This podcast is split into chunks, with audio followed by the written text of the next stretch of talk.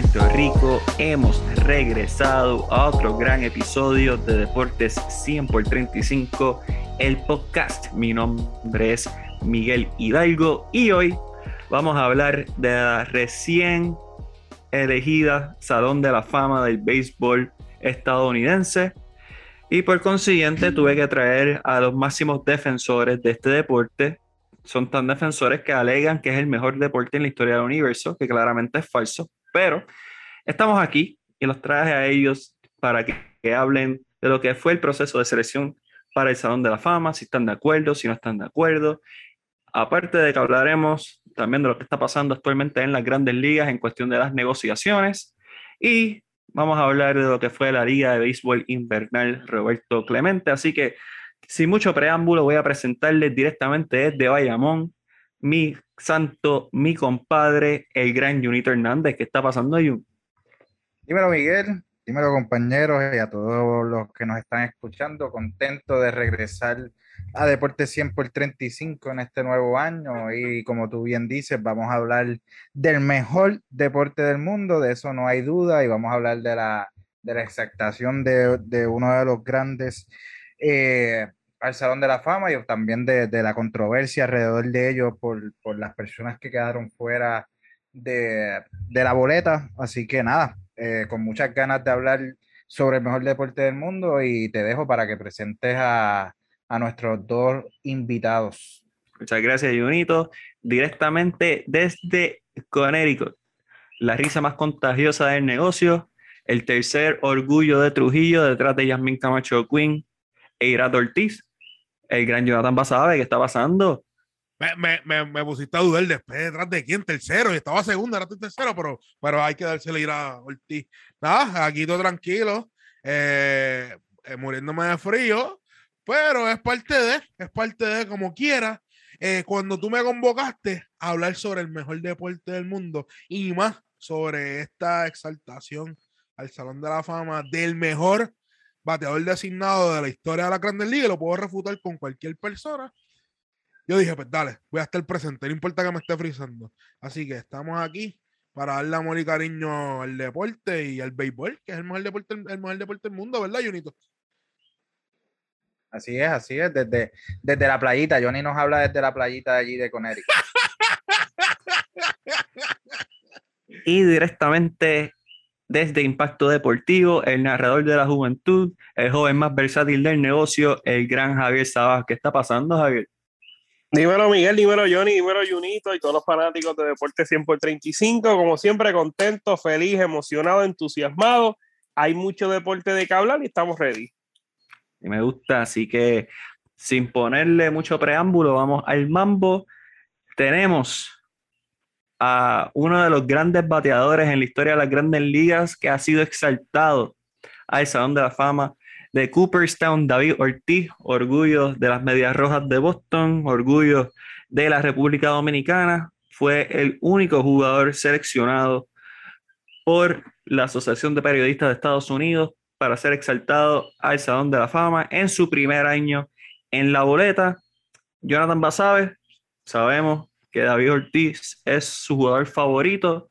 Así que me gustaría que usted me diera su perspectiva de qué representa esto para David Ortiz, eh, cómo usted se siente y pues de ahí llevaremos la conversación. Ah, eh, primero que todo, hay que estar consciente de que si no fuese por Edgar Martínez entrar al Salón de la Fama cuando lo hizo, yo creo que David Ortiz, a pesar de que hubiese tenido los números que tenía, no hubiese podido entrar. ¿Por qué? Porque por muchos años los escritores que daban el voto al Salón de la Fama no consideraban la posición de bateador designado como una que fuese de tanto impacto en el juego como lo es un lanzador o un jugador de posición. Habiendo dicho eso, vemos lo que Edgar Martínez logró con el equipo de Seattle y lo que produjo dentro del terreno siendo un bateador designado y vamos a poner esto claro también, todos los influencers también que tuvo dentro del clubhouse.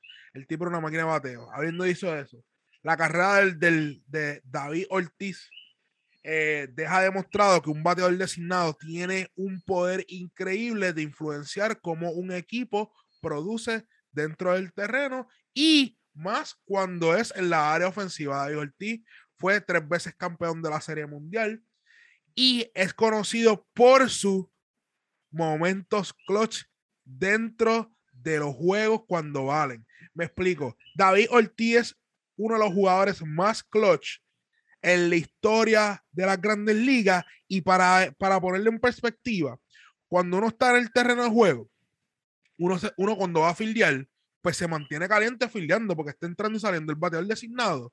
Solamente tiene tres momentos al bate para producir y tiene que mantenerse durante, durante un juego de casi dos horas caliente, presente. Y eso es bien difícil. Y, si usted quiere saber qué tan difícil es, hoy en día el attention span de alguien, de una persona, es 5 segundos. Habiendo dicho eso, David Ortiz, cada vez que estaba en los momentos cruciales, estaba presente y ponía al equipo a producir.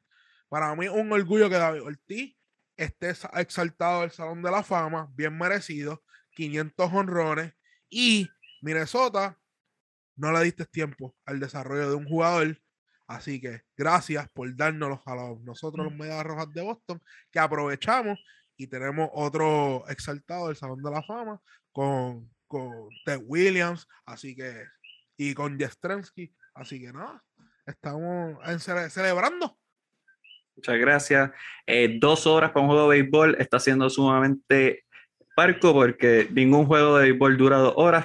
Mínimo duran dos horas y 45 como alguien que estuvo cubriendo la invernal, te puedo dar fe. Junito Hernández. Junito Hernández, usted es un fanático de los Medias Rojas de Boston, al igual que este servidor y Jonathan Basabe.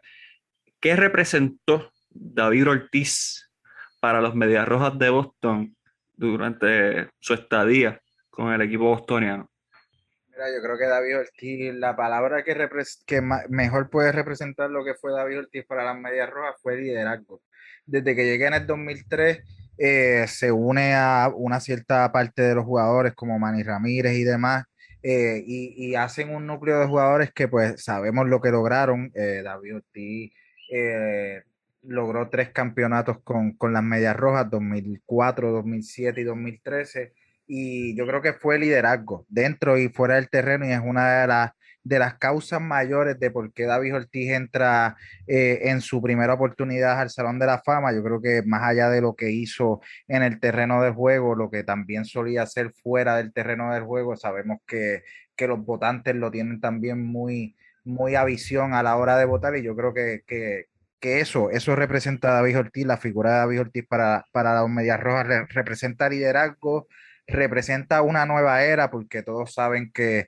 que antes del 2004 la, la franquicia de las Medias Rojas habían pasado 100 em, años sin, sin, un título, casi 100 años sin un título, y, y este grupo de jugadores logra eh, terminar con esa sequía en, aquel, en aquella postemporada donde logran salir de una, de una mala racha de tres juegos contra el equipo de Javier Sabat, los Yankees de, de Nueva York, y, y los logran vencer, es una de, las de, las de las hazañas más históricas en, en cuestión de, de, todos los deportes. Punto, regresar contra tu mayor rival estando 0 a 3, yo creo que, que eso habla mucho de, de este grupo de, de, jugadores que el líder era David Ortiz, y como bien dice Basabe, eh, David Ortiz no, al camino se lo hicieron dos personas. Él mencionó a Edgar Martínez, yo también quiero eh, mencionar a Frank, a Frank Thomas, yo creo que también fue un jugador que, que, al principio de la posición de bateador designado, obviamente los tres jugadores, porque tanto Edgar Martínez como Frank Thomas como David Ortiz eh, firmaron siendo jugadores defensivos.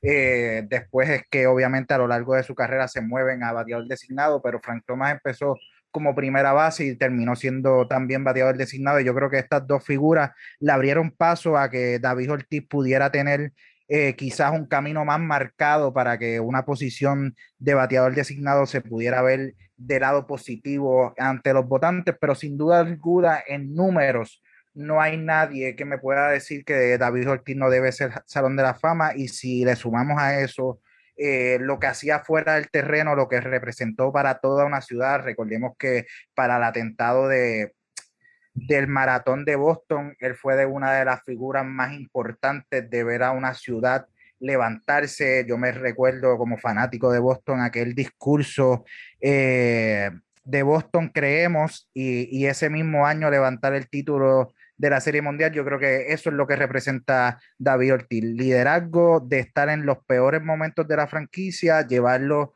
a lo más alto y hoy y por siempre representará una de las personas más importantes a lo largo de la franquicia de los, de los Red Sox. Muchas gracias, Junito Hernández.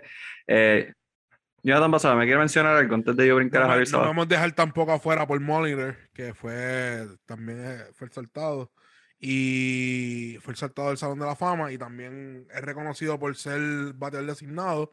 No fue tanto en su carrera eh, en la mayoría, pero se le considera uno de los primeros DH-DH que literalmente se dedicó a la posición ya para extender su carrera dentro de la Grandes Ligas.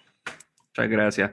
Javier Saba, David Ortiz obtuvo el 77.9% de los votos de los periodistas de los Estados Unidos para ser exaltado a Cooperstown. ¿Te sorprendió que David Ortiz haya sido exaltado en su primer intento eh, o en su primera aparición en la boleta para el Salón de la Fama?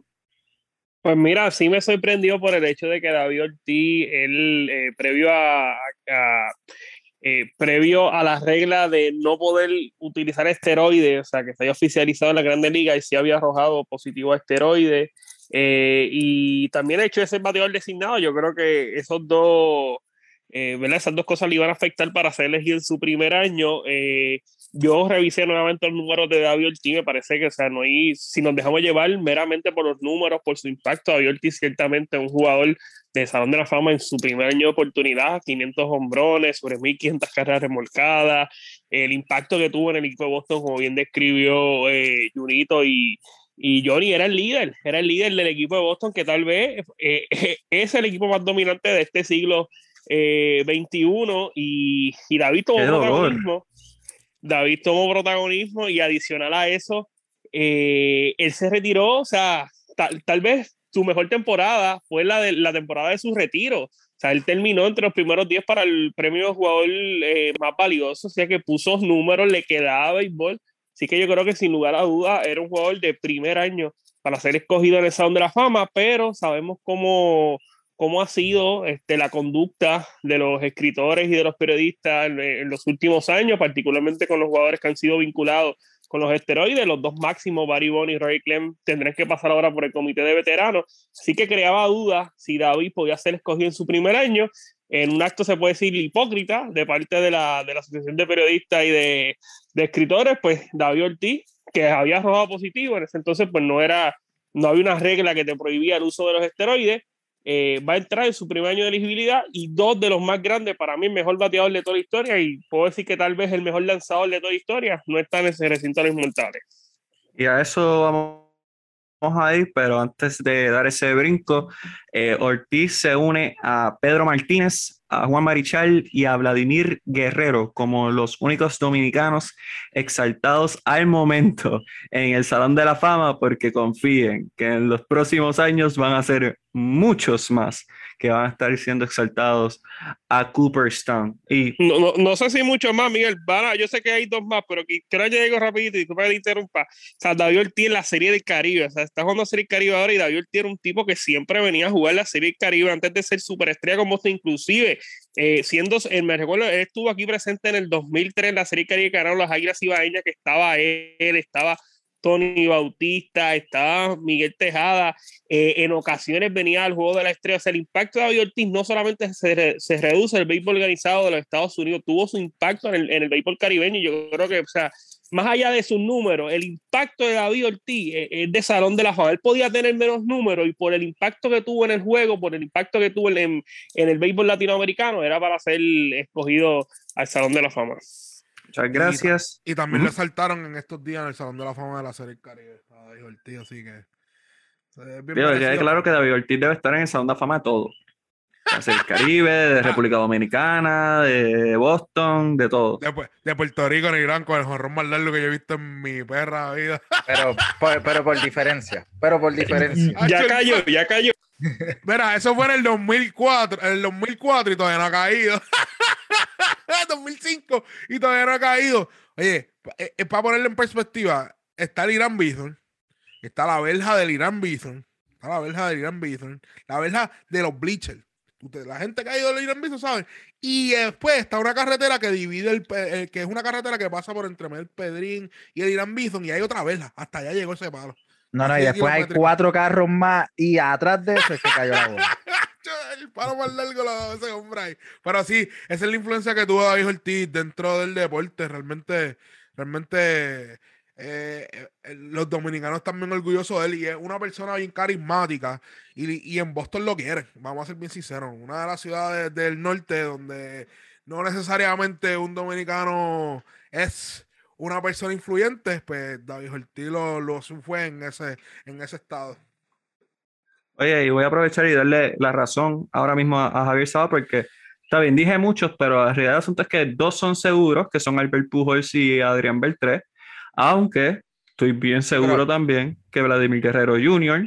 y Fernando Tati Jr. van a ser Hall of Y. Juan Soto, eh, o sea, por Ay, ahí pero por. Dios, sí siguen, por sí Dios, siguen. ustedes están mencionando esos jugadores que tienen que tener como 15 temporadas más a ese nivel. Proyección, Oye, vamos Javier, suave. hablamos de proyección, vamos Javier, suave. hablamos de proyección, Javier, tú puedes hablar de proyección. Yo pienso que Francisco Lindor va a ser un Hall of Famer, yo no necesito Claro, Pero Bueno, bueno, yo, de todavía te- espérate, tengo mis de dudas. Tiene que mantener de consistencia. Uno que no han mencionado, que él tiene la mala suerte de que arrojó positivo a, dos veces. a esteroides dos veces. Eh, eh, no, además de, de los que no, No, están no, en la él boleta. va, él va a mencionar a uno de 34.3%, el mejor jugador latino de según Javier Sabat. No, no, no, yo no, tampoco a eso. Tiene uno que está activo, que está dando palo en la Serie del Caribe, que para mí es una de las dos mejores segunda bases del béisbol, Robinson Cano. Ay. Si no fuera por No, los, no, los no, esteroides, no, no, sería no, no. Sí, fácil sí, sí, sí. Salón de la Fama. Claro, Fácil fuera por los Salón de la. Fama. Yo no creo- fuera por ok, los mira. esteroides.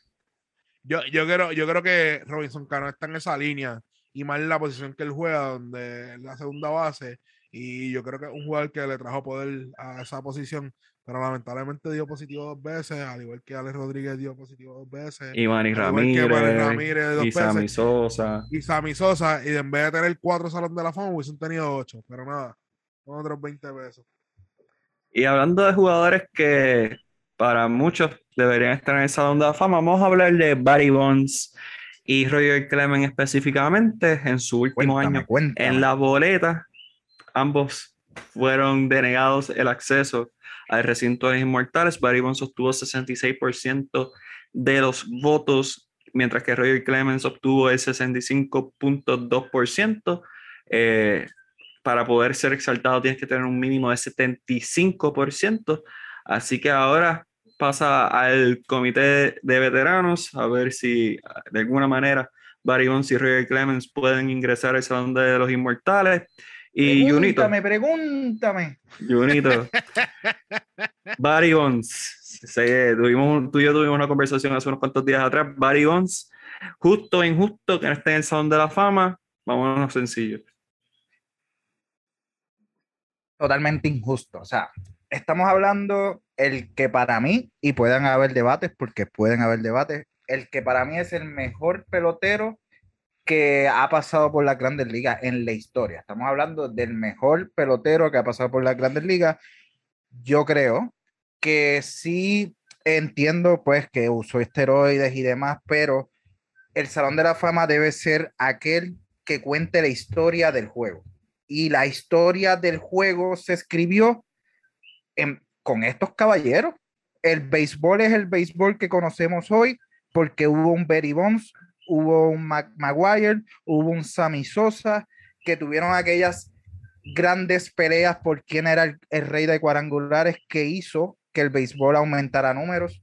Yo creo que es una falta de respeto de que el Salón de la Fama que cuenta la historia del deporte no tenga, aunque quisieran ponerle un asterisco, aunque quisieran ponerle en un escalón diferente, pero para mí es una falta de respeto que yo vaya al Salón de la Fama donde me cuente la historia del deporte del béisbol y no vaya a encontrar al mejor pelotero que ha dado el béisbol y quizás para mí no es el mejor lanzador, pero quizás uno de los mejores lanzadores que ha tenido el juego por que simplemente nos fallaron. Y la realidad es que nos fallaron. Eh, usaron eh, esteroides cuando no debían y, esa es la realidad. Eso no se puede tapar, pero la realidad también es que la MLB sabía de, esto, eh, se lucraron en su momento y hoy le están dando pues la espalda a quienes en su momento pusieron el, el juego del béisbol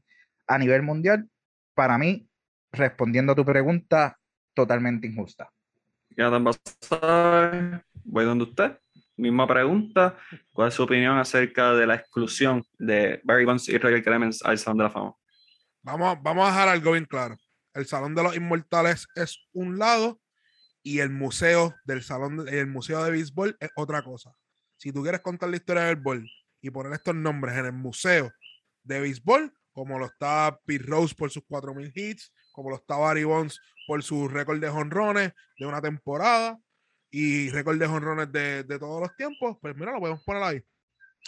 Pero lamentablemente yo le he dado cabeza a esto. Y entonces la gente no le ha puesto a dar cabeza a todo esto. Si esto llega a ser la vida real y una persona te hace trampa, si una persona te le, le roba a otra persona o le roba a otra, a otra gente, eso está mal. Y tú no puedes recompensar a alguien sabiendo que está haciendo algo mal y después vamos a decir, no, no, porque ha pasado muchos años y es injusto es injusto. Entiendo que Barry Bonds y Ryan Clemens merecen estar en el Salón de la Fama. No me malinterpreten. Yo pienso que son Salón de la Fama.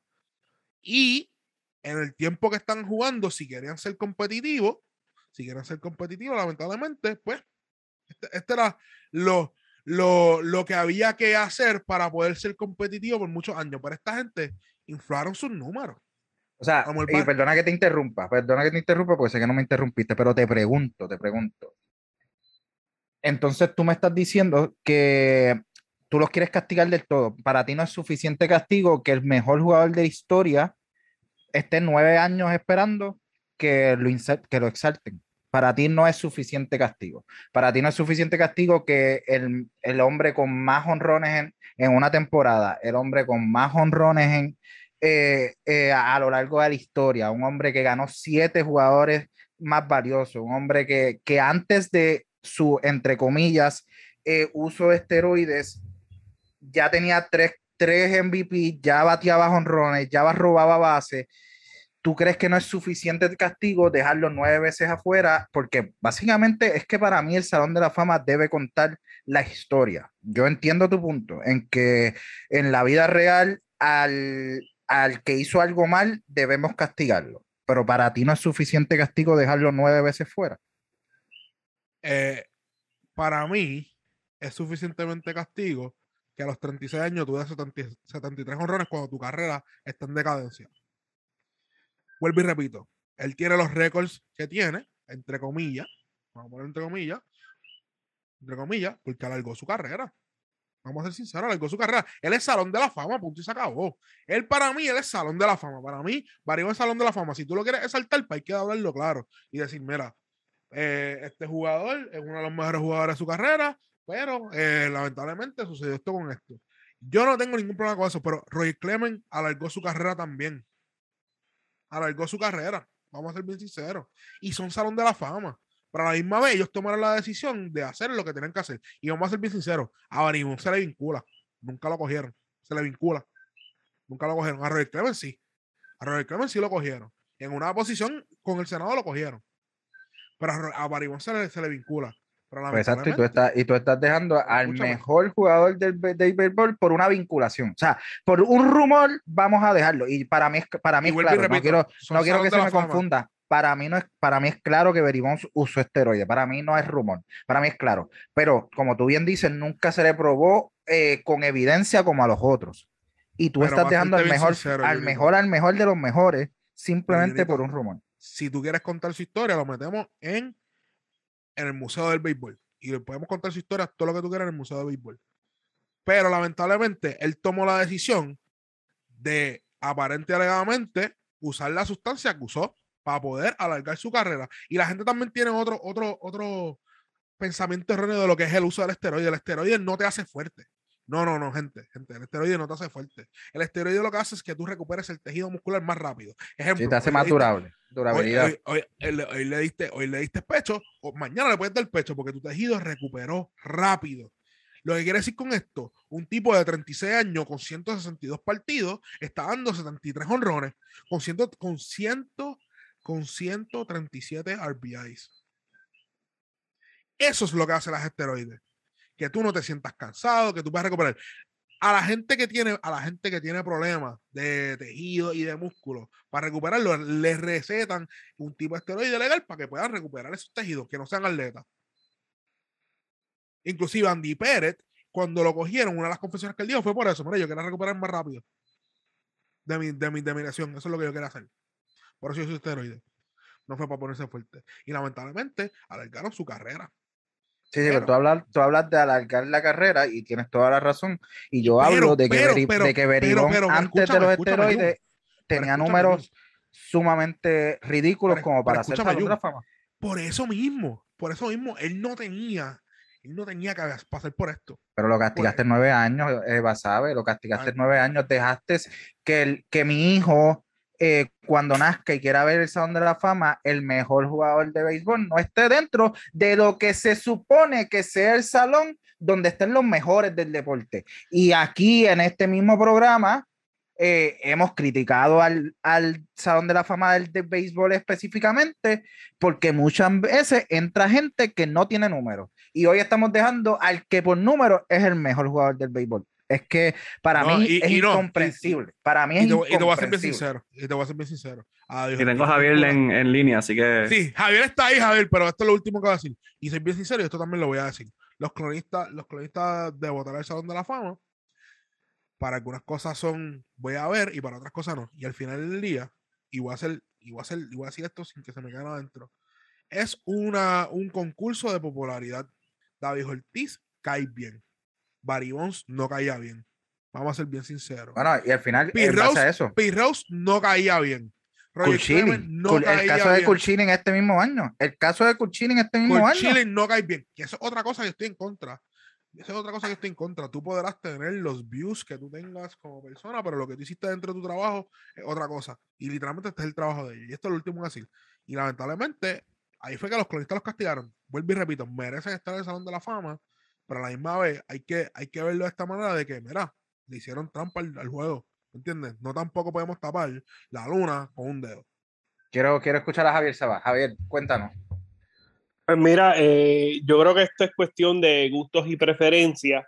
Eh, yo me voy por el lado de Junito. Yo creo que es injusto que los dos no estén en el Salón de la Fama porque, a diferencia de Pete yo, yo siempre quiero hacer, ¿verdad? Eh, poner, poner una diferencia, poner, hay, hay una barrera entre el uso de esteroides y apostar. Yo creo que el que usa esteroides en el béisbol, eh, primero que se vio beneficiado, como bien describió Junito, con la carrera de los cuadrangulares, Sammy Sosa, eh, Maguire, muchos jugadores conectaron muchos cuadrangulares. El caso de Brady Anderson, que nunca fue, o sea, nunca dio positivo a esteroide, pero eh, una temporada que constó sobre 50. Eh, o sea, que hubo un impacto. O sea, el béisbol mejoró gracias a los esteroides. Y fin y al cabo, el jugador que utiliza esteroides, no estoy justificando, eh, no estoy a favor del uso de esteroides, pero puedo entender la razón. O sea, tú quieres ser mejor, tú quieres mantenerte jugando, tú, tú quieres ganar. Y eso, o sea, eh, a diferencia de las apuestas, que en el caso de Pirro se alega que apostó en contra, tú estás alterando la esencia del juego. Aquí es algo que no se puede, no se puede permitir. Eh, yo por lo menos hubiese votado por ambos. Me parece que ambos en su primer intento tenían que ser salones de la fama. Claramente el uso del exterior, como dijo Johnny, eh, tal vez no te da esa fuerza, pero sí te da eh, eh, eh, esa, eh, las recuperaciones más rápidas. Y a esas edades, la, la- cuando Baribón eh, eh, conectó los 73 cuadrangulares, pues ciertamente el uso del exterior tuvo que haber este, influenciado en su, en su Javier, rendimiento. 36 no hay, años, no hay- o sea, brother. no hay duda, claro. O sea, no y todavía jugando el left field. Y todavía no, definitivo. todos los Sí, días. no, y el, ca- el caso de Roy Clement también, o sea, la efectividad bien bajita. O sea, que los esteroides claramente ayudaron, pero independientemente de eso, o sea, son dos tipos súper talentosos. O sea, dos tipos que, que, mano, marcaron una época y yo creo que, que mano, deben de formar parte del, del Salón de la Fama. Ahora yo te pregunto, Johnny, ¿tú hubieses votado por Clemens y por Barry Bonds? Yo hubiese votado por Clemens y por Barry Bonds. Hubiese votado por Clean, Baribón, Culchiri, Manny Ramírez, Oye, entonces, Rodríguez. ¿en qué quedamos, Johnny? Porque me estás hablando del museo, me estás hablando del Salón de la Fama, pero se votó por ambos. O, no, o te peino o te vas a rolo, porque no puedo entender. Cuando yo empecé la conversación dije que los dos pueden eh, merecen estar en el Salón de la Fama. Dije, mira, deben estar en el Salón de la Fama. Pero a la misma vez no podemos taparla una con un dedo. No podemos ser como que, ah, no se puede contar la historia, se puede contar la historia sin ellos. Lo que estoy tratando de decir es que se puede contar la historia sin ellos. Porque el Salón de los Inmortales es una cosa y el, y el Museo del Béisbol es otra cosa. Pero ¿sabes lo que a mí me da mucha tristeza? Vas a ver. Y Pero era algo que quería... Ah, escucha, escucha, escucha. Lo que yo digo con esto, yo sí votaría por ellos. Ellos, ellos literalmente fueron tremendos jugadores, tremendos peloteros. Y, y si vas a meterlo en el Salón de la Fama, tienes que contar su historia como es. Le guste a ellos o no le guste. Y en su placa ponerle, sí, son tremendos atletas, tienen el récord de honrones, pero usaron en ponerle la un época... asterisco. Y no, ni un asterisco, contarlo como es, escrito. Está bien. Está bien, pero ponerle un asterisco y abajo en la placa poner el asterisco significa que usaron esteroides. Mira, a mí lo que me da mucha tristeza es que los votantes de hoy, los escritores de hoy, que yo entiendo que estén dolidos porque son escritores que creyeron en estos tipos de jugadores y que le mintieron. Yo lo entiendo, pero ¿sabes lo que a mí me duele? Que la historia del béisbol está manchada o, o está, o- manchada, perdónenme, re- eh, retiro la palabra y digo eh, marcada porque este grupo selecto de votantes decidieron en, por, a lo largo de 10 años que el mejor jugador del béisbol no iba a estar dentro. Tal vez en 15 años tendremos otros votantes que dejen entrar otros jugadores con, digamos, tal vez otra trampita, por, por no decir que pues yo no creo que, era, que jugadores vuelvan a usar esteroides, pero tal vez otra, otra trampita y lo dejemos entrar. Entonces, estamos dejando o están dejando los que votaron al mejor jugador de el béisbol cuando la historia del juego tiene más de 100 años y estamos dejando al mejor jugador este grupo selecto que votó por 10 años de una historia de más de 100 años al mejor jugador que ha pasado por el juego. Para mí es totalmente una injusticia. Yo comprendo que como tú dices, Basabe, debe haber una marca, debe haber una marca donde se diga que este jugador que tiene los números para ser el mejor jugador de la historia, que para mí eh, en habilidades está ahí Griffey, bla, bla, bla, pero Griffey se le, se le lesionaba mucho. Para mí en habilidades era el mejor antes, después, donde quiera que lo pongamos, en eh, el mejor pelotero que, que ha nacido.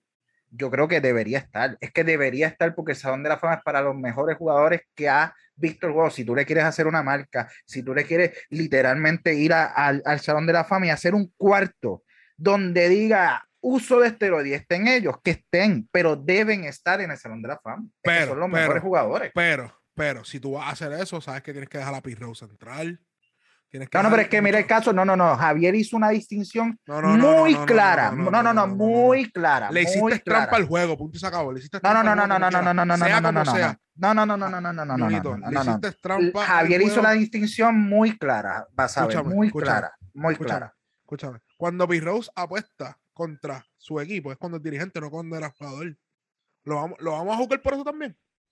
Claro, Es que- claro que sí. Negati- Claro que sí, tú tienes que mantener una conducta, tú tienes que mantener una ética y de pensar. si tú Ajá, estás ligado al béisbol en otra y la, esfera, y la, y la No. ética de esos jugadores a la hora de O sea, usar esteroides cuando era ilegal, estás- ¿dónde estaba? estás, es- La no, ética oye, de esos no estoy ju- jugadores yo al no- usar esteroides, Yo, ni- ¿dónde yo no lo estoy, Por eso es yo que no te lo estoy digo, es justificando, que yo no estoy justificando, escúchame, pero yo creo Javier. que no se puede tratar por igual a quienes no son iguales. Y el caso Escúchame, de, Javier, Rose, Pete Rose apostaba en contra, o sea, estaba convirtiendo el béisbol en una lucha libre, Johnny, te escucho. Es que es así, literalmente ese es el mejor ejemplo. Estaba, estaba haciendo un, una obra dentro del juego del béisbol, estaba haciendo el béisbol un roleplay. Ah, yo quiero perder hoy porque aposté y vamos a perder hoy. No, vas a ver. No, no, no, vas a ver, no, no. No, la ética ahora. Ah, Esa es la cuestión. Esa es la, esa Y es la espérate, cuestión. espérate, rápido, rápido. Y, y piensa esto, dentro del Salón de la Fama de hoy hay jugadores que usaron esteroides. Hoy, hoy hay jugadores dentro del Salón de la Fama que usaron esteroides y Javier mencionó un caso al principio del podcast. No lo quiero mencionar otra vez porque tiene los méritos para estar ahí, pero hay jugadores dentro del jugadores Salón de la y hay- Fama que Y usaron tiene que haber- y- esteroides. Y, tiene que haber jugadores que también apostaron a favor de ellos y están en el Salón de la Fama. Tiene que haberlo. Nadie es perfecto. Nadie, nadie es perfecto. Nadie ha sido perfecto. Pero ese es el problema que tengo. Que algunas, la gente quiere, mira, quiere coger un poquito. quiere coger un poquito. Hablamos de ética. Y ellos, y ellos no tuvieron ética a la hora de usar esteroides. Y le hicieron trampa al juego. Lo probaran o no, le hicieron trampa al juego. Para uno sí, para otro no. Y volvemos a lo mismo que nos estamos quejando de los clonistas. Vuelvo y repito, si vas a dejar a uno que hizo trampa, tienes que dejar a todos los demás todos los demás, te guste o no te guste, porque No, para mí, si, para tú, mí, si tú quieres contar la mí historia es del béisbol, mezclar ¿cómo tú pera con manzana. No, para no, mí es mezclar porque, con por ejemplo, manzana. tú vas a dejar el tipo con Sí, más sí. de- en la Grandes Ligas, en la Grandes Ligas afuera. Oye, vuelvo y repito, lo que hizo Pirro está mal. Antes de que la Pero es gente que, me es que para encima, mí, para antes mí, la para mí, por eso, es que te van a caer encima porque las Pero escúchame. comparaciones no entran. Las comparaciones no entran. Pero ¿por qué, Junito? ¿Por qué no entra Junito? porque no entran? los ¿Por qué no esteroides entran? se usaron en una época concreta, todos, casi todos, o sea, 90% de los jugadores de la MLB en esa época usaban esteroides. Pete Rose usaba, o sea, es que lo que dice Javier, el mejor ejemplo es que Pete Rose li- literalmente quería convertir al- a, la pelota en algo que se pudiera hacer en una obra, que tú pudieras hacer un libreto y yo decir, yo voy a perder hoy porque voy a apostar y generar dinero en base a eso. No, no es que y esta eh, gente, eh, y esta es- gente es infló los números de los récords.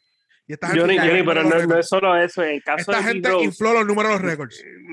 Johnny, pero mira No- el no lo caso de mismo. El caso de Rose, te voy a explicar por qué no es lo mismo. El caso de Rose, o sea, Rose eh, lo, lo sacan de la Grandes Ligas, él está baneado de la, de la Grandes Ligas y Rose se pasa firmando autógrafos en Las Vegas. O sea, Exacto. ¿Y ¿qué, está eso? pasando? Tú no hiciste ninguna introspección de las cosas que tú hiciste. No, no hay, no hay nada. O sea, tú, y, estás- y Barry tú- Bonds tú- pidió, y Barry Bonds tú pidió sigues apoyando esa Clemens. conducta.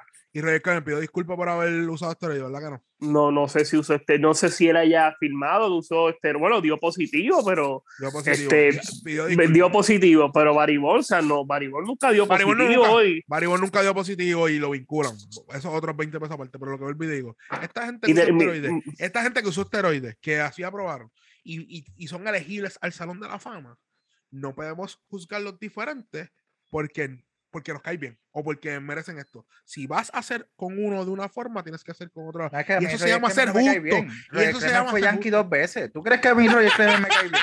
O sea, a mí no me cae bien, pero lo justo es que uno de los mejores lanzadores, porque para mí no es el mejor. Pirro es el pero mejor debe estar- Pirro Está es el mejor hitter bueno, de todas las nada, grandes ligas. eh, no, no, no, eh, Ichiro Suzuki, eh, perdóname, o sea, Y Chiro Suzuki, sí, pero el que tiene récord ahora mismo es, es claro, claro, porque jugó más años, está bien, está bien, está bien, pero es que volvemos, Basabe, lo que y hicieron es totalmente diferente, vuelvo y repito, Basabe. para mí, para mí, Pete Rose, para mí, Pete Rose lo que hizo está mal. Para mí, Pete Rose lo que hizo está mal. Pero que- quiero que vean Pero, ese pero estás poniendo al, al, al, al pero nivel quiero de que lo veas el cuando punto, toda que- la liga lo usaba. Porque es hacerle trampa a la liga.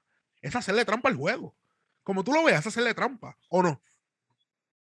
Ah, ok. Sí, las dos son las dos son trampas, pero tú no puedes juzgar, o sea, aquí tú no puedes juzgar por lo mismo, porque son dos situaciones diferentes y lo sabemos. O sea, el que hace algo ilegal no quiere decir que tú haces algo ilegal A, por no decir un ejemplo, quiere decir que sea igual al que hizo algo ilegal B, no es lo mismo. Y Jabasabe se tiene que juzgar diferente. Y Pete Rose hacía cosas que no están aptas ni para el juego, loco. Cuando Be- Beribón y esta gente se metía esteroides, el 90% de los jugadores se metía esteroides. Y te digo, y te recalco, es que en el Salón de la Fama hay dentro jugadores que usaron esteroides, que usaron Ah. esteroides, y tú estás dejando al mejor jugador con un rumor, con un rumor. Y te digo más, y te digo más, cuando yo hablo de este tema, yo podría aceptar que entre Beribón y no entre Roger Clemens, porque es que para mí, primero, uno lo probó, otro no. Y segundo, uno es claramente el mejor jugador de la historia del béisbol y el otro para mí, para muchos lo es, pero para mí no es el mejor lanzador.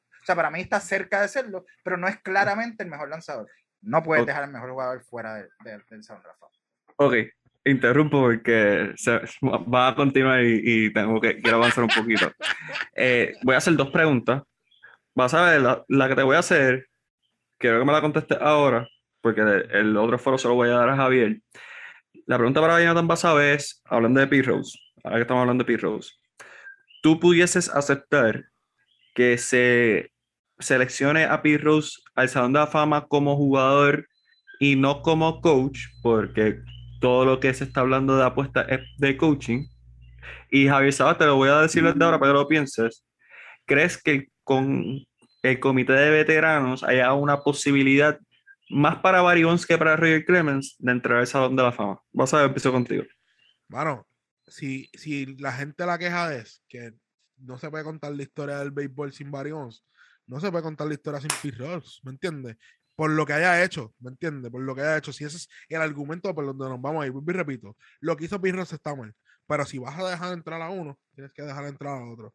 Por ende, si tú quieres contar y poner el Salón de la Fama, la persona que tiene los más hits en la historia del béisbol en de la Fama, lo tienes que hacer, ¿me entiendes?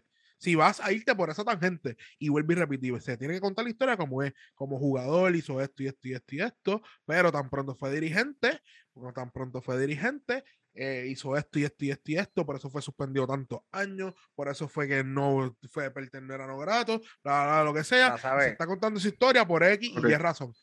Una preguntita rápido para saber, antes de que vayas con Javier.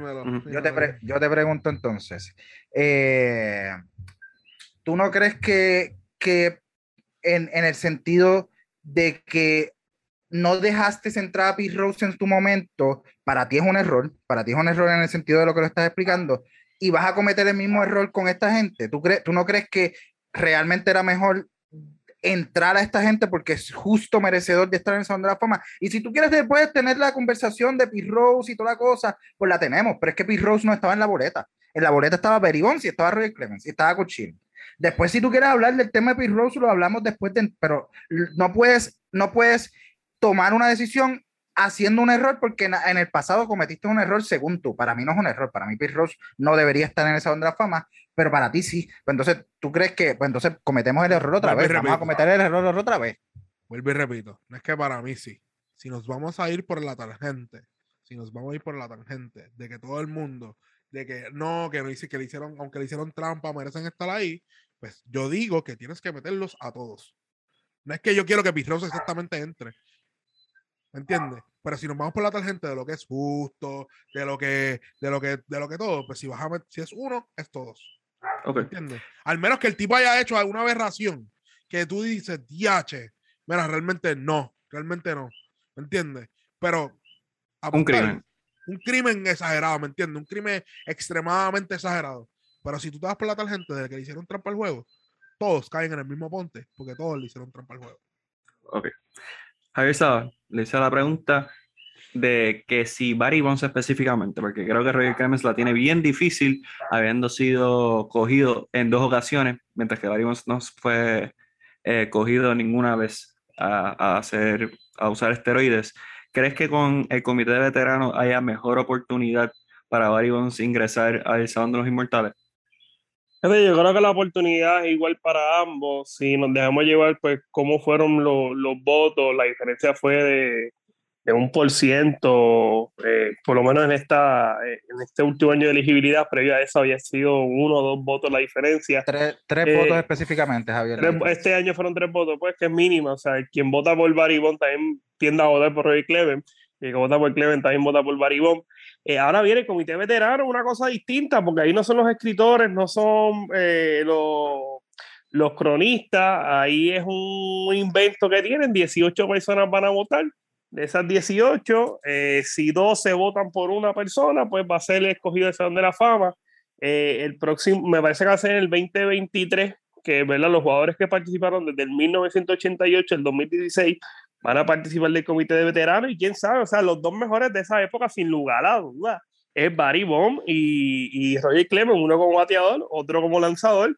Eh, hay que ver, porque mira el caso de Harold Mays, que fue escogido por el comité de veteranos, el caso de Puerto Rico, Peruchín Cepeda, que había tenido una situación eh, fuera del terreno de juego, todo el mundo sabe, este, pues entró por el comité de veteranos, así que tienden a ser más flexibles, pero también es difícil entrar por el, por el comité de veteranos. Hay que ver, quién sabe, si uno de esas personas que, que va, uno de los que va, de los que va a componer el, el, el comité veterano jugó con uno de los dos y le dar el voto. O sea, eh, yo creo que la posibilidad está. La, la posibilidad está y me parece que aunque tiende a ser difícil entrar por el comité de veteranos, para el caso de ellos dos va a ser, se, es menos complicado entrar por el comité de veteranos que por la... O sea, eh, ya, ya es un hecho, porque no entraron a través de los periodistas y, y, los cronistas, pero yo creo que de primera instancia, uno analizando eso, se podía este, anticipar de que el futuro de ellos eh, iba a estar en el comité de veteranos.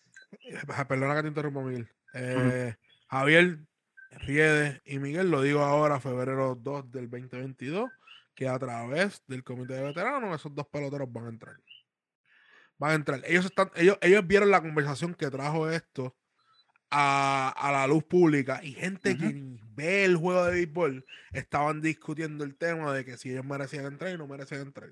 Ellos no son, ellos no son ciegos ni sordos como los muñequitos, ni, ni mudos como los muñequitos, como el muñequito que siempre nos enseñan. Así que ellos, lo digo hoy, febrero 2 del 22, que por el, a través del comité de veteranos, esos dos jugadores van a. Y yo estoy de acuerdo con Javier en el sentido de que eh, Roger Clement tiene la misma posibilidad que Baribón, simplemente porque aunque Baribón no fue eh, cogido con evidencia, eh, lo juzgan como tal, lo juzgan como que usó los esteroides y yo lo juzgo igual. Así que yo creo que los dos tienen la misma oportunidad. También estoy de acuerdo con Basado en en el sentido de que sí considero que los dos van a entrar por el comité de veteranos. Eh, y, nada, eh, realmente es que deben, deben estarlo y yo creo que Chin es otro que no hemos hablado mucho, pero yo creo que es otro que también debería estar, los números están ahí y, por, por cosas fuera de, de lo que hizo en el campo de béisbol lo juzgaron y lo dejaron fuera, yo creo que Kuchirin también debería estar por el salón de, al Salón de la Fama. Muchas gracias. Eh, volviendo lo- al que sí fue seleccionado, David Ortiz, eh, va, a estar- va a ser exaltado junto a Jim Cat, Tony Oliva, Bud Fowler, Hill Hodges, Mini Miñoso y Buck O'Neill. La ceremonia va a ser celebrada el 24 de julio del 2022 en Cooperstown, New York. Así que esto pica y se extiende. Mi perspectiva es que sería bien difícil para el deporte del béisbol no poder contar su historia con ni el mejor ha dado hits, ni el mejor ha dado honrones, eh, y el máximo ganador de Young en la historia es bien difícil y creo que, que eso va a cambiar más pronto que tarde. Así que nada, esa es mi perspectiva y yo dejé que los expertos hablaran. Ahora vamos a hablar de las grandes ligas en su actualidad y voy a aprovechar que Jonathan Basaba esté aquí para que me dé el estatus actual de lo que han sido las negociaciones entre las grandes ligas y la Asociación de Jugadores de las grandes ligas. El último reporte que salió, que se eligió, que hablaron, eh, dicen que no fue una reunión productiva, que los dos se fueron de ahí con, con las caras largas. Lo único que voy a decir, yo creo que el béisbol ha entrado en unas negociaciones donde llevamos tiempo aquí en Deporte 100 por 35 hablando, mira, se avecina el, el convenio colectivo, los jugadores están molestos por esto, quieren esto, los dueños quieren esto y por esto. Y- y el comisionado de las grandes ligas tampoco es un comisionado que juega para todas las partes, aunque son los dueños de los equipos que le pagan. Pero vemos como el, eh, el comisionado, es que no- a mí no me gusta comparar, a mí no gusta comparar, pero hay que hacerlo. Vemos como el comisionado de la NBA mantiene felices a todo el mundo dentro de su núcleo porque él sabe que el negocio son los jugadores, pero él sabe que los jefes, que los dueños son los que le pagan. So, él mantiene ese balance dentro de ahí y está abierto a escuchar lo que quieren decir los jugadores. Lamentablemente, el béisbol no tiene ese beneficio de tener una persona que, que tenga la idea, la idea fuera correcta a la hora de negociar con los jugadores y hay un montón de cosas que estaban disgustados desde los salarios mínimos, el bienestar de los jugadores en las ligas menores que realmente el que no sepa, los jugadores de ligas menores no tienen una representación como tienen los jugadores de grandes ligas eh, bajo un convenio colectivo. So, realmente esta gente vive en unas condiciones que el que piensa que si llegó a la grande el jugador, ah, mira, llegó a la grande liga, al menos que fuiste, al menos que no fuiste primera o segunda ronda, lamentablemente para ti se va a hacer un poco más difícil llegar hasta ese, hasta ese lugar. Son muchas guaguas, asientos incómodos, parques incómodos, hoteles, hoteles o moteles incómodos. Y realmente están trabajando eso. También están traba, quieren trabajar lo de los años, reducir los años de, de elegibilidad de un jugador para que cuando ese jugador llegue a Grandes Ligas, ese jugador llegue a Grandes Ligas en su contrato, su primer contrato no sea tan viejo dentro de su contrato y pueda recibir más contratos a través de la liga. Lamentablemente, esto se, se ve feo. Yo pensaba, yo pensaba que ya para finales de febrero iba a haber una negociación, pero puede ser que la temporada no empiece a tiempo.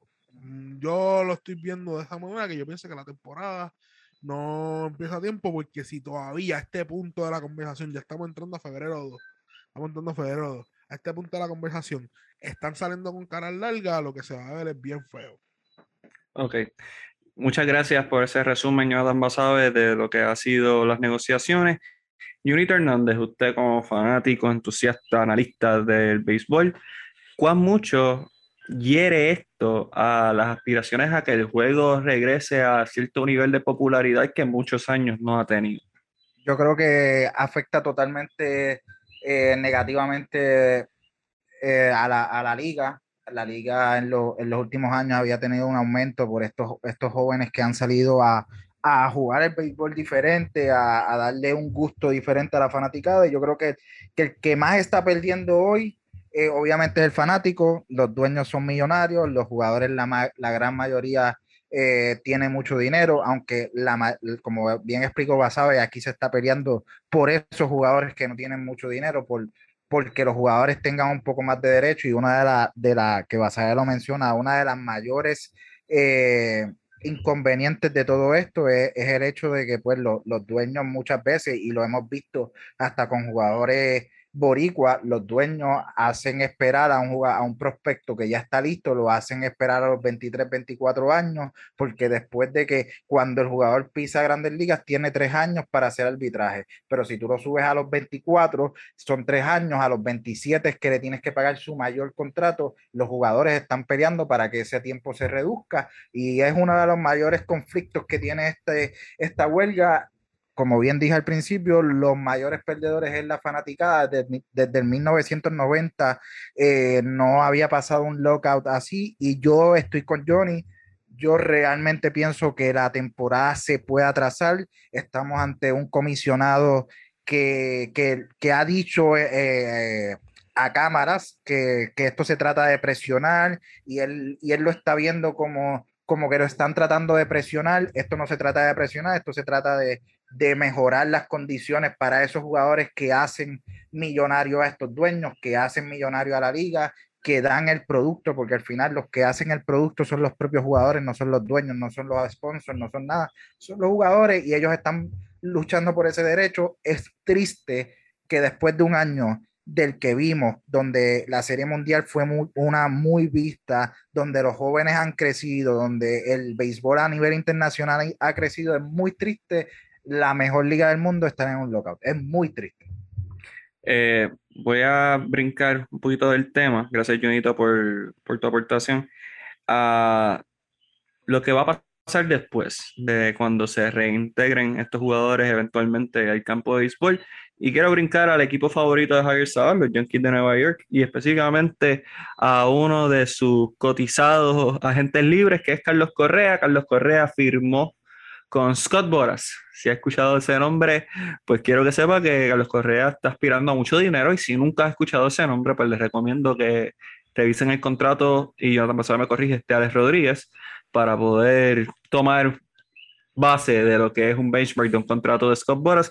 Javier Sabas, usted es fanático de Carlos Correa, aunque sea parte de Houston, pero usted siempre ha sido defensor de lo que ha sido el, el campo corto Santa Isabelino que ganó su primer guante de oro esta temporada. ¿Qué representa esta unión de Carlos Correa con Scott Boras camino a la próxima temporada?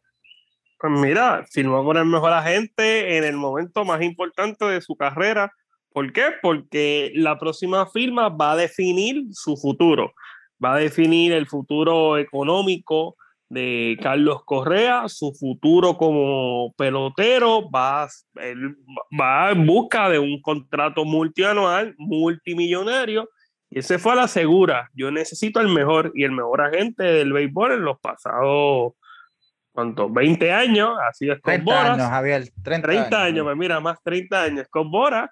Así que él va en busca de un super contrato. Ese tuvo que preparar muy bien. Es como cuando tú vas a una pelea de boxeo, tú tienes que buscar al mejor entrenador disponible. Y esto de los agentes era Escobora y él va en busca de esos 300 millones. Y mira, yo no tengo la mínima duda que tal vez lo que necesitaba Carlos Correa para conseguir ese super contrato de 300 millones era la figura de Scott. Y no me extrañaría que una vez se resuelva la situación con, el, con eh, la situación entre las grandes ligas y la, asociación de peloteros, yo creo que él va a conseguir ese, ese contrato lujoso de 300 millones de dólares multianual.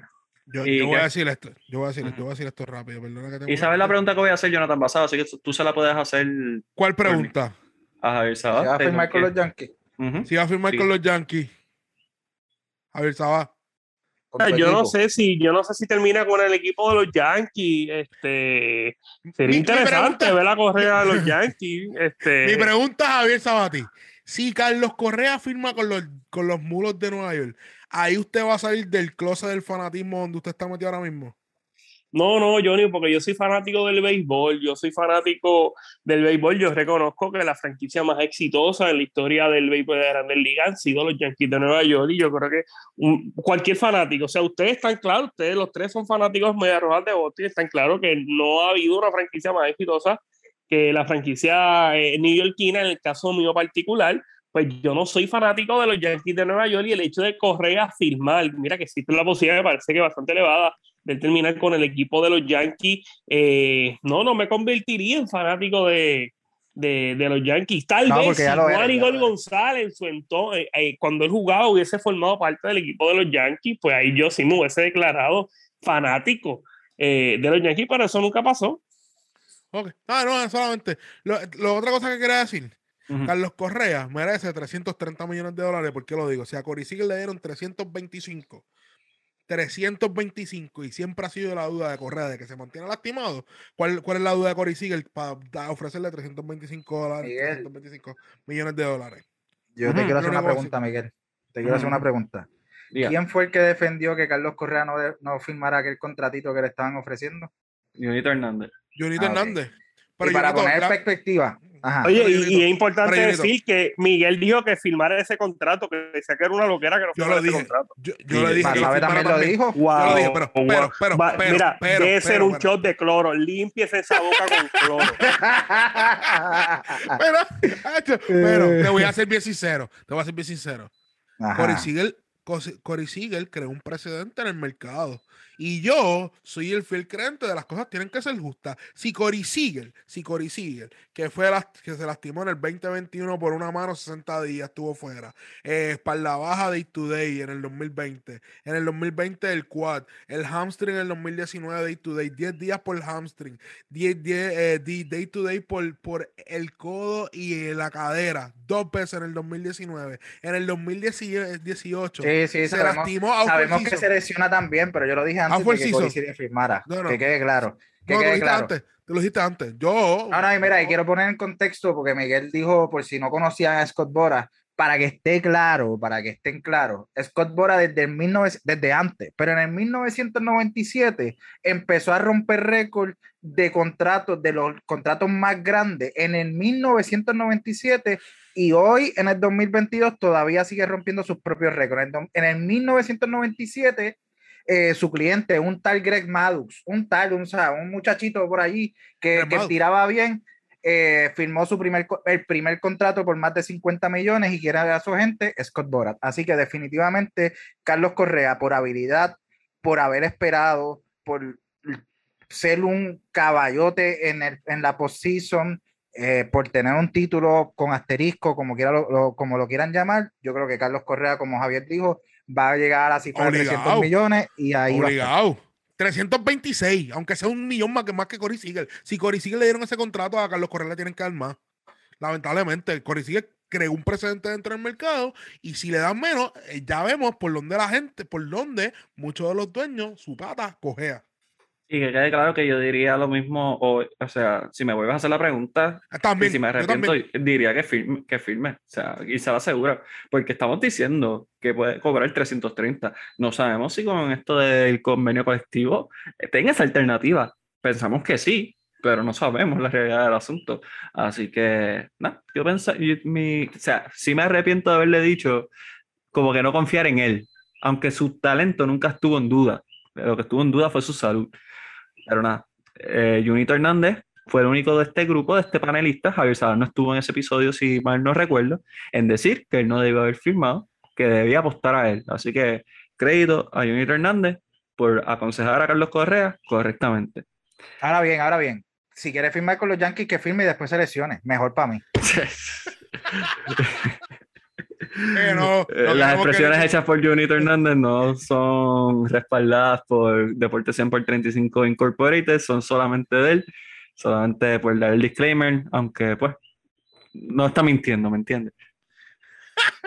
Mira. Sí. No, y, no, y no por nada de él, personal, es por los Yankees, que por Sí. él. Que, es pues, que pues, ese- oye, nosotros queremos nuestros jugadores queremos. Claro, claro, y yo lo voy a defender hasta, el- hasta porque para mí de los tres, el más talentoso de los tres, simplemente lo que dice Miguel, yo creo que lo que hubo siempre duda fue su salud. Y al final yo creo que, que quien más conoce, que era mi punto a, a la hora de, de, de defenderlo en aquel momento, quien más conoce su salud es él. Y si él creía que se podía mantener saludable como lo hizo, eh, pues ahí está, ahí están los resultados. Él, él es el más que se conoce, se puso serio, se puso para la vuelta y ahí está. Eh, yo creo que va, va a conseguir su, su contrato y que, y que el lockout no lo va no lo va a impedir porque simplemente es el mejor agente libre que hay en el mercado y los equipos van a salir como víboras a tratar de conseguirlo. Si a Cory, si a Cory Siegel, si a Cory, Cory, el muñeco de Lego Siegel, le dieron un contrato de 125 millones, Correa se merece 326 millones. Lo voy a decir ahí, más nada. muchas gracias. Eh, Junito, ¿te acuerdas que estábamos teniendo la conversación de Bonds y Ken Griffey hace unos cuantos días atrás? Sí, sí, claro. Yo creo que el que Griffey dijera que él jamás firmaría con los Yankees debe catapultarlo a el No, yo lo número amo. uno. Sí, yo lo amo, yo O sea, lo amo. A Griffith yo lo amo, yo lo amo. Y- así que nada, eso es algo que quería decir ya. Ustedes están conscientes que Manny Ramírez dijo en un momento que él quería jugar con los Yankees de Nueva York. Todo el mundo comete Sí. errores, Javier. Exacto, todo el mundo en esta vida comete errores. Oh, ok, Además, del, dicho al hecho hay mucho, mucho tracho. Eh, loco. el ego trecho, el ego trecho. Chacho, fíjate de eso. Y nada, vamos a estar pendientes a Eh, 100 oye, por 35. Javier, Ajá. Javier, Javier, tú tienes panas que vuelven con su ex, tú tienes amigas que vuelven con su ex y tú como quiera lo sigues queriendo. Todo el mundo comete errores. Ok, ok. No, al final, al final, al final, al final. Yo no me voy a recordar de lo que dijo Manny Ramírez. Yo me voy a acordar de todos los honrones que le dio los Yankees en esa serie que le sacamos 0 a 3, del campeonato del 2007, de ser la franquicia que más ha ganado en los últimos 20 años. De esas cosas yo me voy a acordar. Yo quiero estar claro que yo te lo traigo como, como un dato, o sea, no, Sí, sí. no lo Yo sé traigo. tú o sea, Yo pues, sé que tu tenía claros. yanquista no te dejaba pasar esa. Ok, ok. Te quiero, a ver, tú lo sabes. Mira, vamos para ir culminando eh, este gran podcast que ha estado buenísimo, en mi opinión, y mi opinión es mía y no me la quita nadie. Eh, quiero hablar de la invernal, que sé que también van a mencionar la Serie del Caribe, pero creo que hay que tocar la Liga Invernal. Eh, los criollos de Caguas se coronaron como campeones nuevamente, permiso, estoy hablando, nuevamente como campeones de la Liga de Béisbol Profesional. Roberto Clemente, como los máximos campeones, el número 20, derrotaron a los indios de Mayagüez en seis partidos, una serie que todo el mundo perfilaba que los indios iban a por fin coronarse campeones, pero siguen siendo los casi casi. Así que, primero que todo, Jonathan Basabe exijo una disculpa pública después de todo lo que roncaste con los cangrejeros de Santurce que perdieron con los criollos, by the way. Por y después fin. de ahí pueden, Ok, pueden empezar Ok. con su batching de la serie del Caribe. ok. Eh, yo te voy a Pero vas a ver, después pasa a la página, porque esa, esa es la página de ayer. Vamos a la página del presente Sí, después. sí, este es rápido, este es rápido, este es rápido. Sí, sí, está rápido. Eh, yo le quiero pedir disculpas a Miguel. Y ahora sí, con convicción, porque le ganaron al campeón. Porque el año pasado no estaba el campeón. Y si tú no le ganas al campeón, tú no te puedes llamar campeón. Ahora sí, yo puedo proclamar a los criollos de Cava como los campeones de la Liga Invernal. Así que mil disculpas, Miguel. Mil disculpas. Mil disculpas. Pero ahora vamos a hablar de la Serie Caribe. Fue un año duro para Basabe, déjame decir. Sí, Fue un año duro porque sí. roncó, roncó por todos lados y todos ninguna le salió. Eh, Y Ni, en los cangrejeros de, ni en los cangrejeros en el baloncesto, ni en los cangrejeros en la Invernal. Ni en la NFL tampoco, el- porque Brady se eliminó.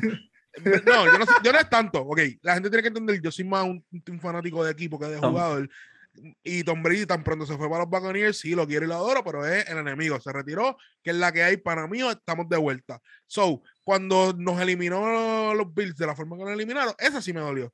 Que Tom Brady se haya eliminado, estás en otro equipo, no me importa. Ahora que estás retirado, te quiero, te adoro, que lamentablemente es lo que te sucedió. Prosiga la Serie del Caribe, que sé que tienen ganas. Eh, Hermano, cuando ese primer partido, yo vi que nos estaba ganando, si no me equivoco, era Panamá. Panamá. Panamá. Como estaba ganando Panamá, ya confundí con Colombia. Nos estaba ganando Panamá. Yo dije, esta serie Caribe para nosotros va a ser una serie Caribe no productiva. Y los La muchachos única fueron- victoria de Panamá. y los, much- y los muchachos, y los muchachos, sin quitarle Oye, pero no se rían, que eso es un dato. Es que es la verdad, es que es la Eso sigue siendo verdad. un dato gracioso, perdón.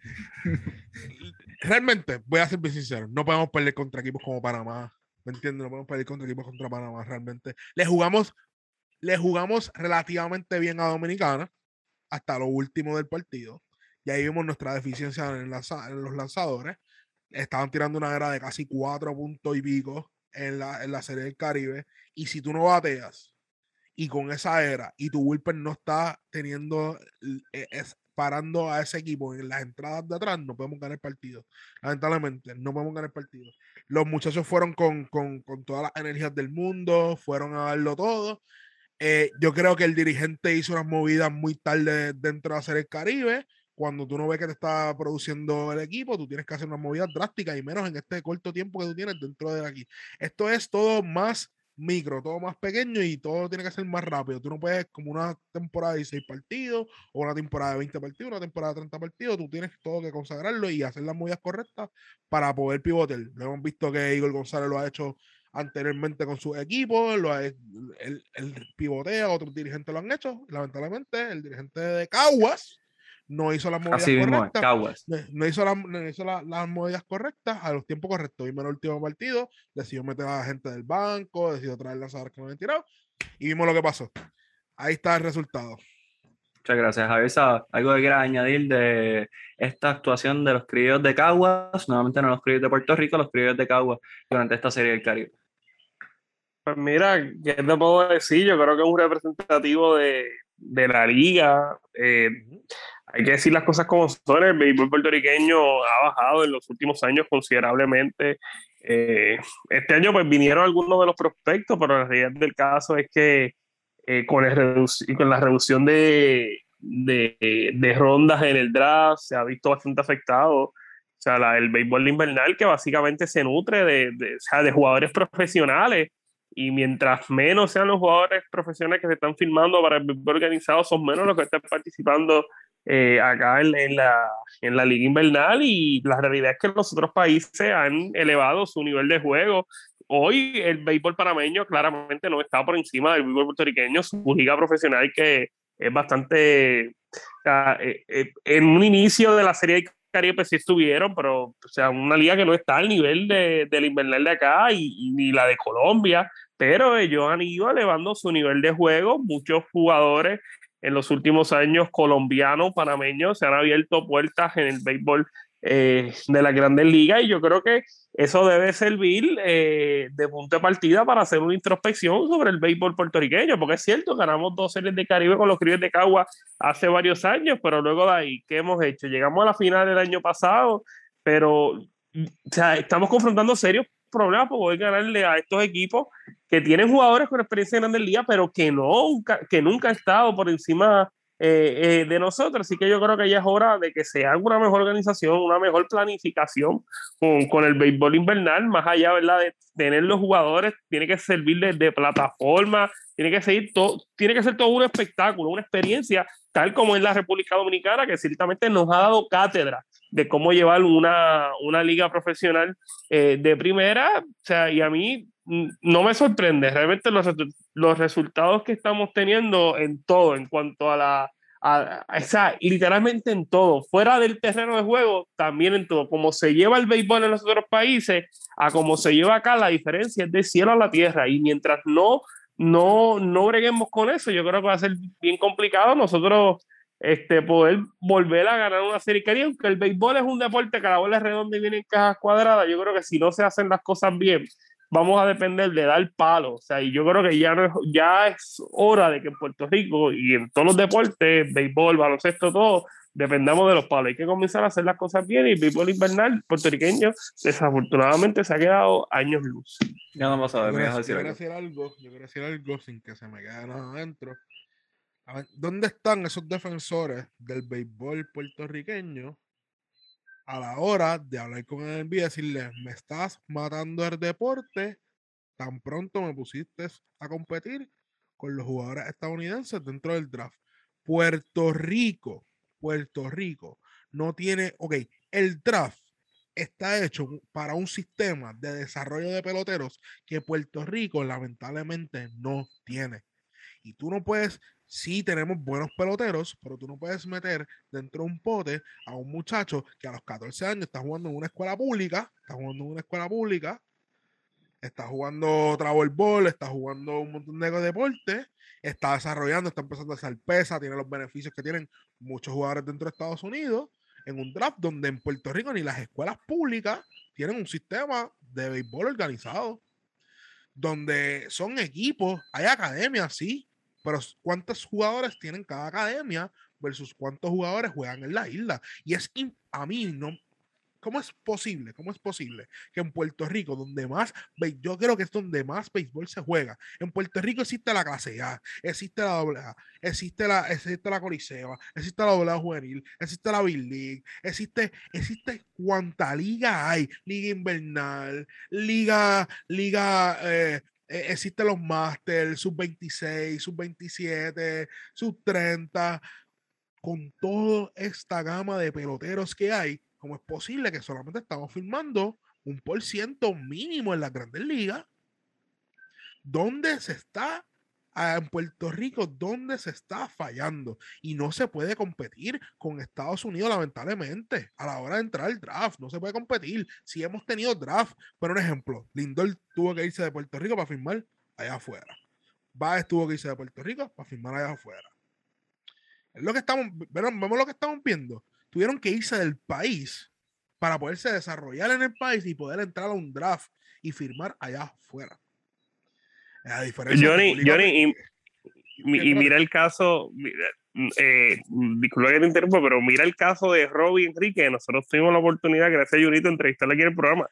Si no fuera por la oportunidad que se le dio en el RA12, hay que decir las cosas como son, muy difícilmente Robbie hubiese sido pelotero de béisbol organizado. Hubiese sido bien, bien complicado. O sea, un tipo que tiene el talento, que ha demostrado que tiene el talento, pero si no Hasta hubiese lanza. existido, si no hubiese existido esa exposición, ese taller que se le dio en, el- en RA12 con esto de la reducción de la, de, de la ronda de Puerto Rico participar en el sorteo novato de Estados Unidos, o sea, Robbie hubiese terminado jugando doble A un tipo con el nivel, o sea, ya demostrado, firmado con el equipo de los, de los Diamondbacks de Arizona, con el nivel de participar allá. O sea, hay, hay que hacer introspección, hay que comenzar a hacer las cosas bien. Y entonces, esto, esto- entonces, me disculpa que te interrumpa, Miguel. Y estos equipos invierten dinero en Panamá, en Venezuela. Uno, porque los muchachos no tienen que entrar al draft, pueden firmar a los 16 años de edad y tú puedes desarrollarlo a pesar de que le está, oye, le están dando una oportunidad y dominicana. Y por eso es que están teniendo esta inyección gigante de estos jugadores de estos países. Pero mientras Puerto Rico siga participando en un draft, lamentablemente van a ser dos o tres, literalmente lo que van a llegar a la Grandes Ligas. Señorita Hernández, para culminar esto de la Liga Invernal y cualquier otra aportación que quiera proveerle, el micrófono está abierto para usted. Pues mira, rapidito, eh, sobre el tema de Basabe estoy de acuerdo con él, pero yo creo que es un tema también social político en el que pues el deporte se ve involucrado y se ve afectado. Eh, yo creo que va mucho más allá del deporte, va, va mucho más allá de la liga, es un tema, volvemos, social político al que no quiero entrar, pero regresando un poco a la Serie del Caribe, al rendimiento de- del equipo de los criollos allá en, en República Dominicana, creo que estoy de acuerdo en lo que dice Basabe, que Ramón tardó un poco en visualizar los cambios que podía hacer en este, en este equipo, en este lineup. Yo creo que se murió y, o sea, digo, la, la, la expresión murió por, como se dice, morir con los mejores en el campo en cuestión de nombres, pero yo creo que en un torneo tan pequeño, yo creo que tú tienes que, que, que rápido tomar decisiones y tal vez mover nombres grandes, porque el equipo tenía nombres, digamos, nombres grandes como el Pulpo Rivera, como Bebo Pérez, como Bismael Machín, y tenemos mucho nombre que no batió, o sea, solamente tenemos un jugador que batió sobre 300 de los regulares. Eh, Raymond Fuentes se, se, mantuvo bastante cerca. El de 300 fue Vilma Machín, pero el resto no se vio muy, muy productivo en, en, en, el bateo yo creo que tenías fichas en el banco para saber moverla. En el último juego salió con una alineación totalmente diferente. Javier Sabán mencionó a, a Robbie Enrique, lo trajo quinto bate, eh, se envasó dos veces. Yo creo que realmente le faltó un poco de mover las fichas, no lo juzgo, eh, cuando tú tienes nombres grandes que han producido a lo largo de, de toda una temporada invernal, de, que, que, producen en temporada, en series del Caribe pasada, pues yo creo que son los ideales para, para jugar ellos, pero en un torneo corto tienes que también saber hacer los cambios, yo creo que le falta un poco de, de ese recambio a, a Ramón, pero sin duda alguna, como dice Javier, la liga tiene que levantarse, la liga tiene que, que comenzar a, levantar el producto que está dando. Es verdad que RA12, hoy vimos un RA12 mucho más, eh, mucho más competitivo que lo que lo vimos el año pasado. Esta liga fue un poco más competitiva. Eh, vimos a unos cangrejeros dentro de la liga que, que en la temporada regular lucieron muy bien. Ya en el playoff pues se le cayó el bate, pero realmente yo creo que, que la liga tiene que también poner de su parte en levantar el producto. Eh, pero sin duda alguna, yo creo que que el béisbol de la Serie del Caribe es un béisbol de lo mejor que se ve a lo largo del año, es, un, es una semana de, de, de béisbol intenso y ya que estamos aquí, mencionar que la final se va a jugar entre Dominicana y Colombia, eh, se va a jugar Dominicana y Colombia a la final, eh, Dominicana en la semifinal venció a México dos carreras por una y Colombia venció una carrera, ocho carreras por una a Venezuela, así que la final de la Serie del Caribe va a ser Colombia contra Dominicana, que ganen mejor. Muchas gracias, Junito. Eh, voy a los Caimanes de Barranquilla, porque como ustedes saben, esa es mi segunda patria, uh, aunque, sé, aunque, sé, que República Dominicana probablemente va a ganar y por bastante.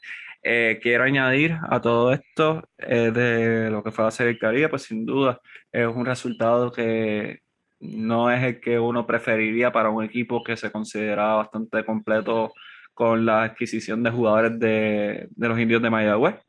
Eh, desafortunadamente, al igual que en la serie final, pues los bates no estuvieron ahí.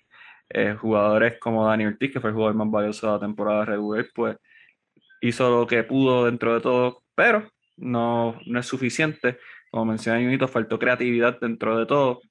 Eh, y en un torneo corto, pues eso paga factura.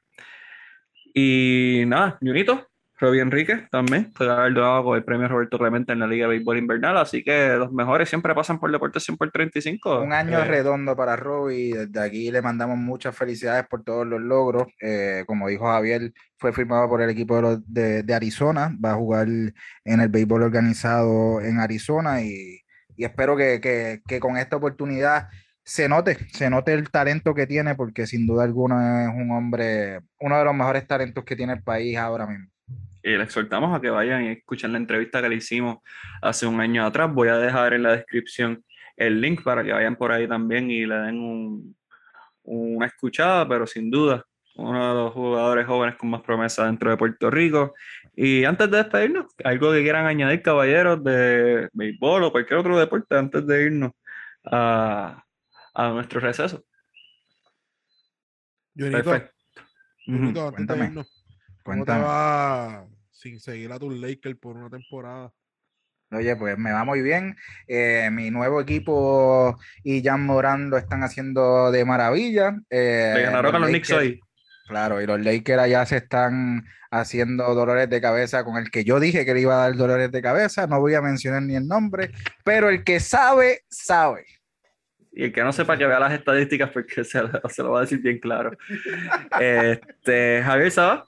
Impacto Deportivo en Radio Paz 810 AM de 2 a 3 de la tarde. ¿Algo más que quieras de, de, de, 2 a 3, mira, no, rapidito, este, clase A ganó Guaynabo los, los Mets de Guaynabo, ganaron la final de la clase A, le ganaron los Reyes del Coquí. Este, boxeo, eh, ya va a la pelea, y Katie Taylor y Amanda Serrano, yo sé que eso tú, tú le, va, le, vamos a dedicar un podcast completo. Uh -huh. este, y nada, el sábado, Miguel, te estoy invitando a, bueno, tú tienes que estar ahí, porque eres parte de Impacto Deportivo, estoy invitando también a Junito, que vamos a tirar el programa de, de Don Artemio, en Trujillo Alto para que te des cita de 2 a 3 de la tarde. Excelente, recuerden Radio Paz, 810 AM, Impacto Deportivo, por 33 años, ¿verdad, Javier? Dando la mejor información. Rumbo al 34 y con el análisis de Miguel Hidalgo. Que desde que llegó Miguel, desde que llegó Miguel a las filas de Impacto Deportivo le ha dado otra dimensión. O sea, es, básicamente nosotros tenemos un David Ortiz. O sea, nosotros teníamos el equipo para llegar campeón, pero hacía falta algo más. El equipo de Boston en el 2003 identificaron que le hacía falta un bateador designado como David Ortiz. Pablo añadieron. Impacto Deportivo identificó que necesitaba o un bateador designado y llegó Miguel Hidalgo. Quiero llorar y todo con esa comparación. No es cierto, pero sumamente agradecido por sus palabras. Con, pero recuerden, Radio Paz 810 AM con el gran Javier Sabá, Jovita Encarnación, Manuel Guillama, Luis Arturo Álvarez y este servidor ahí en Radio Paz 810 AM. Jovita Hernández, algo que quiera decir a sus fanaticadas que estaba muy ansioso por escucharlo aquí en Deportes 100 por 35. Nada, contento del programa que salió hoy, contento de, estar otra vez acá con ustedes y nada, esperando el próximo episodio para continuar aquí discutiendo un poquito del deporte y si es del mejor deporte del mundo, que esperemos que la temporada comience próximamente, mucho mejor. Jonathan sabe algo que quiera añadirle a los fanáticos que desafortunadamente no van a poder tener la experiencia de un paseo por el tablado con Jonathan Basabe, por lo menos no por... pero creo que lo podemos cuadrar por acá, pero sí, esos fanáticos que están sufriendo ahora mismo. Nada, eh, yo quiero decirle algo a mis diasporrican, que eh, estamos aquí en los Estados Unidos, a los que están literalmente pasando por un frente frío, cuídense mucho, eh, manténgase caliente, que realmente mucha gente la, la va a pasar difícil como yo la estoy pasando con el frío, y nada, eh, siempre los quiero y siempre, siempre, siempre estoy pensando en la playa. Aunque usted no lo piensen, estoy pensando en deporte, pero de atrás siempre está la playa en mi mente. Así que nada, eso era todo. Y el negocio en Santurce que no podemos mencionar porque. No, porque no nos pagan, no nos pagan, no nos pagan. Y pues de mi parte, eh, manténganse en sintonía. Vamos a estar hablando próximamente de lo que va a ser el clasificatorio mundial femenino y las ventanas FIBA masculinas la selección para cuando, gracias. Eh, también Katie Taylor y Amanda Serrano tuvieron su primer careo, va a ser una gran pelea por Dazón y vamos a estar nosotros analizándolo próximamente también, la Liga Voleibol Superior Femenino. Eh, va a empezar en mayo, así que otra liga que se atrasa. Y el BCN con sus chistes papelones y todo lo que trae, pues eso lo hablaremos en otro momento. Oye, eh, Miguel, pero ya, tú mencionaste lo de la selección femenina y ya salió, me parece que, que algunas de las convocadas para, la, para el Mundial. Entonces seleccionadas, eso es correcto. Ya fueron seleccionadas. Ya que la mencionas, Javier, antes de irnos. ¿Tú las tienes pues por ahí? yo, las tengo aquí. Tú las tienes. Tira, tira, tira, porque yo quiero saber quiénes son. O sea, pero Javier, ¿dónde tú estás? Tú no estás allá, tú no estás con los loquitos, no, no, estás aquí. Exacto, que escriben dos preguntas y se acabó, ya tienen un programa. ¿no? Mira, las 12 que van a participar en Washington, D.C. y República Dominicana van a ser Pamela Rosado, Jasmine Waffmey, Kayla Hiller, que fue la novata del año en el baloncesto superior nacional femenino este año, Jennifer O'Neill, Michelle González, Frances Lee Flores en su debut en la selección nacional, Mari Placido saliendo del retiro para regresar a la selección nacional, Isalis Quiñones, Sofía Roma, Brianna Jones, Paulette Addison y en su debut con la Selección Nacional de Puerto Rico, la jugadora de la WNBA perteneciente a las Sparks de Los Ángeles, Areya Girantes. Así que esas son las 12 jugadoras que van a buscar eh, conseguir uno de esos pases para el Mundial Femenino. Así que les deseamos mucho éxito. Y pues la selección masculina para cuando, gracias. Y nada, con eso nos vamos a despedir sumamente agradecido por su tiempo, por su atención. Espero que lo hayan disfrutado y nos veremos en las próximas semanas. Cuídense, mascarilla arriba y chequeamos Corillo.